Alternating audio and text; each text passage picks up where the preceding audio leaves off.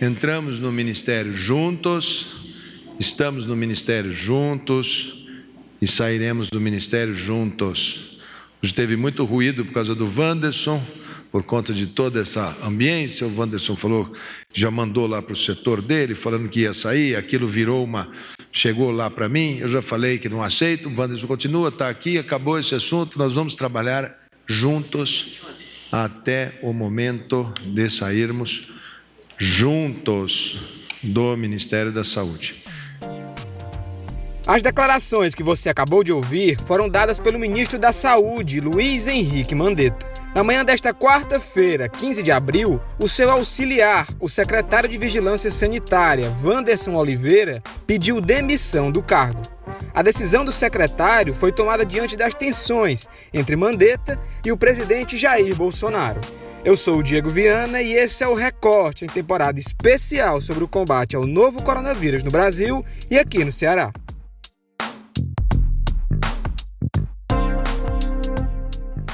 Conforme adiantou o próprio ministro nas declarações que você ouviu no início do episódio, o pedido de demissão feito por Wanderson não foi aceito. Mandetta fez questão de enfatizar que os dois permanecerão trabalhando juntos até o momento em que também deverão sair juntos. O colunista do Povo, Érico Firmo, comenta sobre os últimos capítulos da crise entre o ministro Mandetta e o presidente Bolsonaro.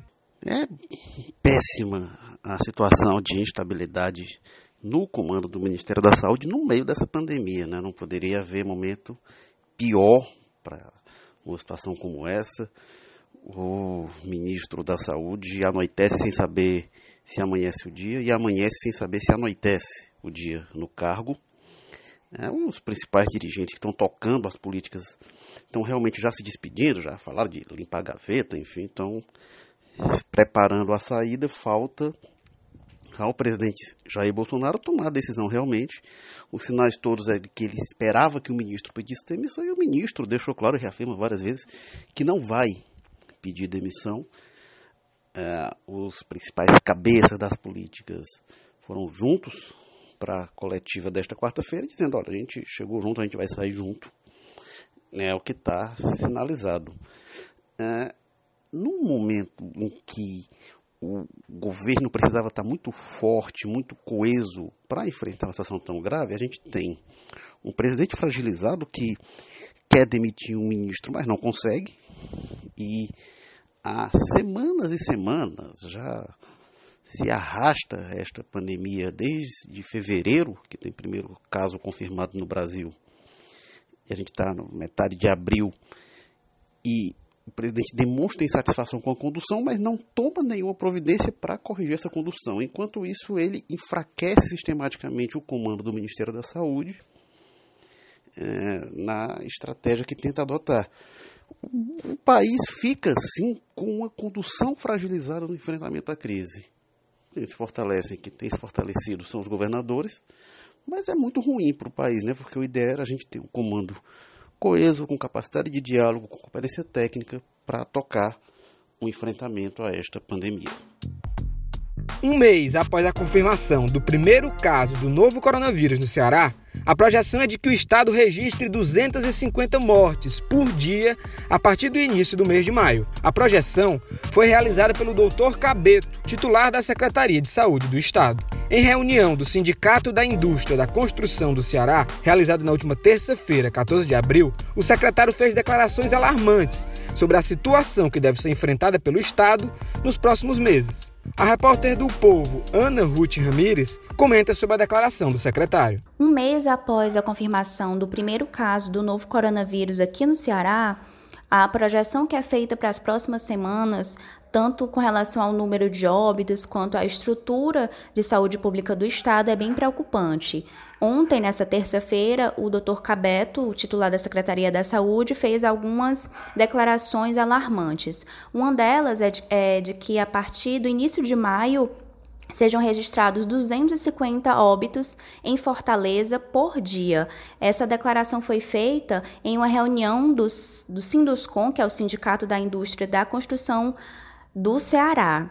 É, nessa reunião, os empresários estavam é, né, em uma tentativa de convencer o, o governo há um afrouxamento das medidas de isolamento para a construção civil. Alguns setores da economia têm feito uma pressão no governo para que haja esse, esse afrouxamento das medidas. Com relação à estrutura e aos insumos, ele disse que os EPIs, que são os equipamentos de proteção individual utilizados pelos profissionais da saúde, como máscaras, viseiras, luvas, devem acabar em cinco dias e que os leitos de UTIs, as unidades de, de terapia intensiva, já estão 100% ocupados. Com relação a equipamentos, é, 200 respiradores que deveriam chegar da China não vão mais chegar para o governo do estado.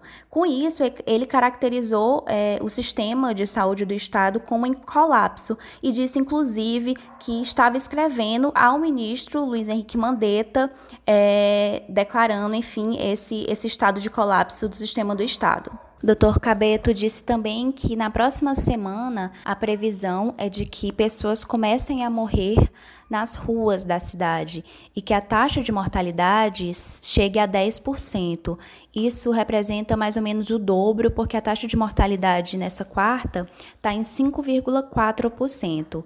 É, atualização da Secretaria de Saúde até as duas horas dessa quarta-feira é, dá conta de que são 2.157 casos confirmados no Ceará, sendo 1.845 em Fortaleza e 116 óbitos, sendo 91 em Fortaleza. Esse número de confirmações da Covid-19 no Ceará e em Fortaleza tem chamado a atenção nacional, continua chamando. É, hoje, nessa quarta, 30 dias após o primeiro caso confirmado no Ceará, a taxa de incidência da doença por 100 mil habitantes é 10 vezes maior do que essa taxa em São Paulo, quando São Paulo chegou aos 30 dias após o, primeiro caso confirmado. É, a taxa no Ceará hoje é de 21,82 e em São Paulo a incidência foi de 2,27 casos por 100 mil é, quando completou os 30 dias após é, o início da doença lá, que foi no dia 26 de março. Em números absolutos, né, o número é, do Ceará de diagnósticos positivos para a doença no Ceará é quase o dobro é, do número em São Paulo. É, com, no transcorrer dos, dos 30 primeiros dias, São Paulo registrou 1.053 casos. Mais da metade dos casos confirmados de Covid-19 no Ceará está concentrado entre pessoas de 25 a 49 anos. Essa parcela corresponde a 52,2% dos 2.070 pacientes que foram diagnosticados positivos no estado. Os dados são da Secretaria de Saúde do Ceará e estão disponíveis na plataforma Integra SUS. A repórter do Povo, Gabriela Custódio, comenta sobre os dados. Olá, ouvintes do Recorte. Meu nome é Gabriela Custódio, sou repórter de cidades do Jornal Povo. Eu sou autora da matéria que está sendo comentada no episódio de hoje e que traz uma análise do perfil dos casos confirmados de coronavírus aqui no Ceará, pelo menos até o momento, né? A matéria foi publicada hoje, dia 15 de abril de 2020, e levou em consideração os dados divulgados até ontem, né, às 18 horas. É, de acordo com os dados da SESA, que é a Secretaria de Saúde do Estado, é, a maior parte, a gente consegue perceber que a maior parte dos casos, mais da metade dos casos, está concentrada em, na população entre 25 e 49 anos. Enquanto isso, a população a partir de 60 anos que teve caso confirmado é, representa 23% dos infectados.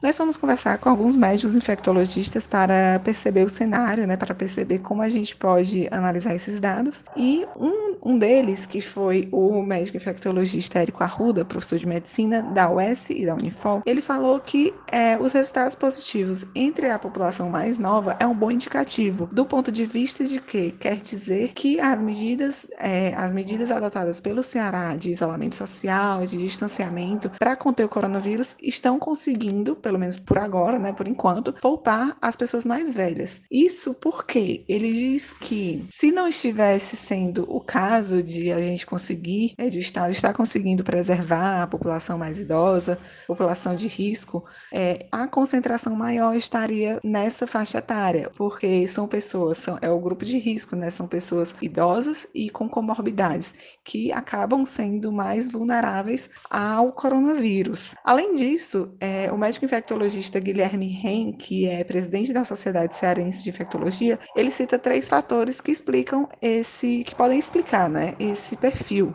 Ele fala da pirâmide etária mesmo brasileira, que é uma população que está envelhecendo, mas que ainda não conta com tantos idosos como os países como a Itália. Além disso, tem a questão de essa população mais jovem ser a parte da população economicamente ativa, em grande maioria, e ele fala também sobre essa questão do isolamento social. A Organização Mundial da Saúde recomendou aos governos a limitação da venda de bebidas alcoólicas durante a quarentena. Segundo a entidade, o álcool reduz a imunidade e o seu consumo excessivo pode prejudicar a saúde física e mental, além de elevar o risco de violência doméstica. A repórter do Povo, Laís Oliveira, traz mais informações sobre a recomendação do órgão. A Organização Mundial de Saúde, OMS, recomendou aos governos a limitação da venda de bebidas alcoólicas durante a quarentena. A gente sabe que a notícia pode ser triste para muita gente, mas, segundo a OMS, o álcool reduz a nossa imunidade. Isso levaria as pessoas a estarem mais sujeitas à infecção pelo coronavírus. A entidade internacional também alertou que beber demais pode prejudicar a saúde física e mental, aumentando o risco de violência doméstica durante esse período em que estamos confinados. Essas informações foram publicadas hoje no jornal Folha de São Paulo. OMS também aproveitou para lembrar que bebidas não protegem contra o novo coronavírus.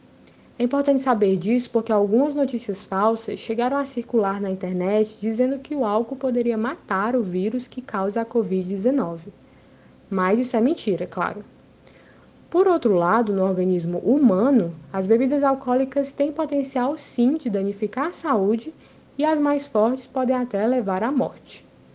De acordo com a OMS, o produto é responsável por 3 milhões de mortes por ano no mundo, um terço delas na Europa. A organização também alerta que a redução da imunidade pode elevar o risco de doenças em geral, não só da Covid-19. A gente também não pode esquecer que a bebida alcoólica muda o comportamento de algumas pessoas. E justo nesse momento em que precisamos que cada um faça a sua parte da maneira mais consciente possível, o álcool pode fazer as pessoas relaxarem nas precauções necessárias contra a transmissão do coronavírus. Por isso mesmo, a OMS quer que as regulações já existentes, como idade mínima e proibição de publicidade, sejam reforçadas durante a pandemia. Por exemplo, os governos devem fortalecer os serviços ligados ao abuso de álcool e drogas e as campanhas de informação sobre os riscos de beber em excesso. Bom, enquanto isso, o que a gente pode fazer é colocar a saúde em primeiro lugar e dar um tempo na bebida. A dica de hoje do Recorte é o podcast Cinema em Três Atos. Olá, olá, bem-vindos a mais um Cinema em Três Atos, podcast para quem ama a sétima arte. O recorte de hoje fica por aqui e até a próxima.